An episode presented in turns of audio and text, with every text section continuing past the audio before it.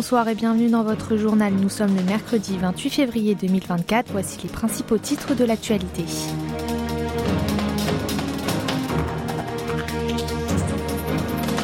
Les exercices militaires Freedom Shield entre Séoul et Washington se tiendront du 4 au 14 mars.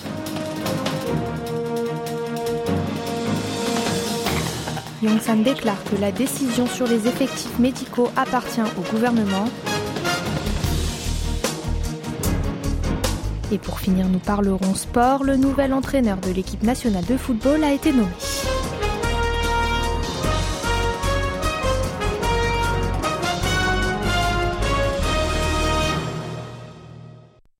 La Corée du Sud et les États-Unis lanceront le 4 mars leurs exercices militaires conjoints Freedom Shield.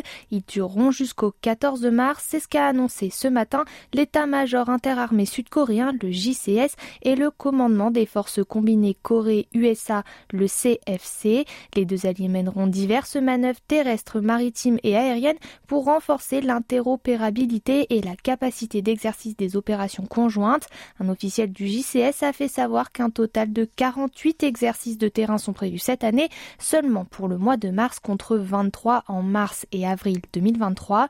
Le JCS a déclaré que les entraînements s'appuieraient sur des scénarios reflétant l'évolution des menaces et la situation sécuritaire actuelle. Plus concrètement, les manœuvres se concentreront notamment sur des stratégies qui couvrent plusieurs éléments tels que les cyberattaques et les biens spatiaux et sur la neutralisation des menaces nucléaires nord-coréennes. Les pays membres de commandement des Nations Unies en Corée du Sud participeront aux exercices et la commission de supervision des nations neutres au Sud y assistera. Toujours sur l'alliance Séoul-Washington, les ministres de la Défense des deux pays sont convenus ce matin par téléphone de prendre des mesures strictes face au commerce illégal d'armes entre la Corée du Nord et la Russie. Shin Won-sik et son homologue américain Lloyd Austin ont partagé le même avis. Ce trafic illégal met en péril la paix et la stabilité de la péninsule coréenne et de la société internationale. Ils ont aussi blâmé Pyongyang d'intensifier les tensions dans la région. Le régime de Kim Jong-un a déjà procédé cette année à des tirs près de la ligne de limite du Nord et à plusieurs essais de missiles. Les deux représentants ont vérifié à nouveau l'importance du maintien de la posture de défense dans le cadre de l'alliance sud-coréano-américaine et ce pour faire face aux menaces nord-coréennes. Le ministère sud-coréen a fait savoir que Chine et Austin ont aussi décidé de renforcer davantage le pouvoir d'exécution de la dissuasion élargie et la coopération entre Séoul, Washington et Tokyo en matière de sécurité. Politique intérieure à présent, le gouvernement a dénoncé hier cinq praticiens de l'association coréenne des médecins, la KMA, à la police. C'est la première fois que l'exécutif accuse des médecins depuis que ces derniers ont entamé une action collective pour contrer le plan gouvernemental d'élargir le nombre des admissions dans les facultés de médecine. Les accusés sont le président de la KMA, Kim Tae-gu, le chef de la commission des relations publiques de la KMA, Suo, le chef de la commission de renforcement organisationnel de la KMA toujours Pak Myung-ga, ainsi que le président de l'association coréenne de pédiatrie Im Hyun-taek et l'ancien président de la KMA No Hwang-gyu. Ils sont soupçonnés de violation du droit médical, d'incitation et de complicité involontaire dans l'entrave à l'exercice professionnel. Les autorités sud-coréennes ont averti plus tôt que la suspension de licence et l'engagement de procédures judiciaires seraient inévitable à partir de mars pour les manifestants qui ne retournent pas sur leur lieu de travail. Cependant, quant à cet appel de retour, la KMA a déploré le fait que rien n'ait été amélioré alors que les médecins ont abandonné jusqu'à leur avenir, avant d'ajouter que la demande du gouvernement de poursuivre leurs activités en tant que médecins est une violence et non une sollicitation. Le comité de mesures d'urgence de la KMA n'a pas encore fait part de leur position actuelle. À compter de lundi, 86,6% des médecins en stage dans 99 hôpitaux, soit 9 909, ont présenté leur démission. Parmi eux, près de 8 939 avaient quitté leur lieu de travail. Et ce matin, le bureau présidentiel de Yongsan a déclaré que c'est au gouvernement de décider de l'offre et de la demande des effectifs médicaux au regard de la Constitution et des lois.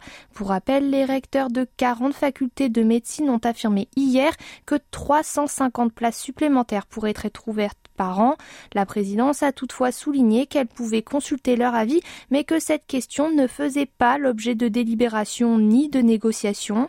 À la question de savoir si l'exécutif compte remplacer les médecins manifestants par des infirmiers autorisés, le bureau présidentiel a répondu qu'il faudrait écouter d'abord les opinions des professionnels médicaux concernés, avant d'ajouter que c'est le sujet à étudier à moyen et long terme. En ce qui concerne les négociations avec le monde médical, Séoul a estimé que l'association coréenne des médecins, la KMA donc, ne représentait pas les praticiens.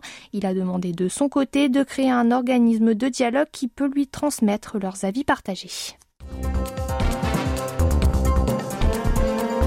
Vous êtes à l'écoute du journal en français sur KBS World Radio.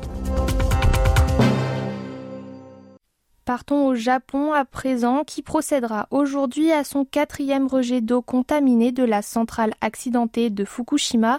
Dans ce cadre, la TEP l'opérateur de la centrale évacuera environ 7800 tonnes d'eau radioactive en mer pendant 17 jours, tout comme ses trois derniers déversements. Le niveau de substance radioactive de l'eau près de la centrale était, selon elle, inférieur au plafond fixé par Tokyo. Rappelons que la TEPCO a déversé jusqu'à présent un total de 23 351 tonnes d'eau usée. Elle projette d'en rejeter 54 600 tonnes entre avril 2024 et mars 2025, et ce à travers travers sept phases différentes. La quantité du tritium dans les eaux qui seront évacuées pendant cette période devrait s'élever à 14 000 milliards de becquerels. Le Japon plafonne la radioactivité du tritium rejeté en mer à 22 000 milliards de becquerels par an. L'ASEA Korea Music Festival, le Round 2024, se tiendra au premier semestre en Corée du Sud.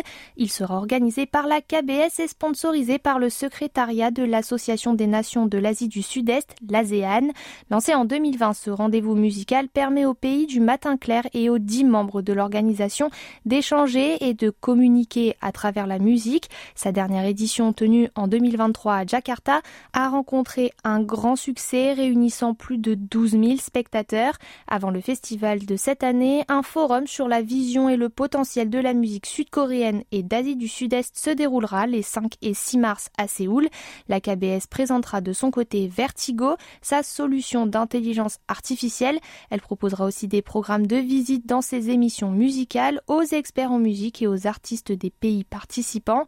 Les informations sur le forum et les concerts à venir sont disponibles sur le site internet et sur les comptes des réseaux sociaux du festival. Ce dernier sera aussi diffusé sur la chaîne YouTube de KBS World. Et enfin, terminons avec une note sportive. Le nouvel entraîneur de l'équipe nationale de football a enfin été nommé et ce, à moins d'un mois de la rencontre avec la Thaïlande dans le cadre des qualifications pour la région Asie de la Coupe du Monde de football 2026.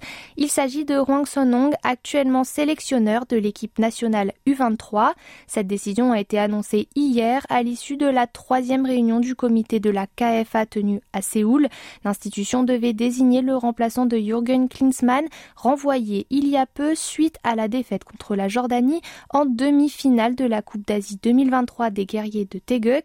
Hwang est connu en tant qu'ancien attaquant de l'équipe nationale. Après sa retraite sportive, il a dirigé trois clubs de la première ligue de Corée, la K-League, le Busan High Park, les Pohang Steelers et le FC Séoul. Maintenant sélectionneur par intérim de l'équipe nationale, l'ancien joueur va devoir assumer la direction de deux équipes à des moments cruciaux, les seniors pour les mondiaux et les U23 pour les JO de Paris 2024.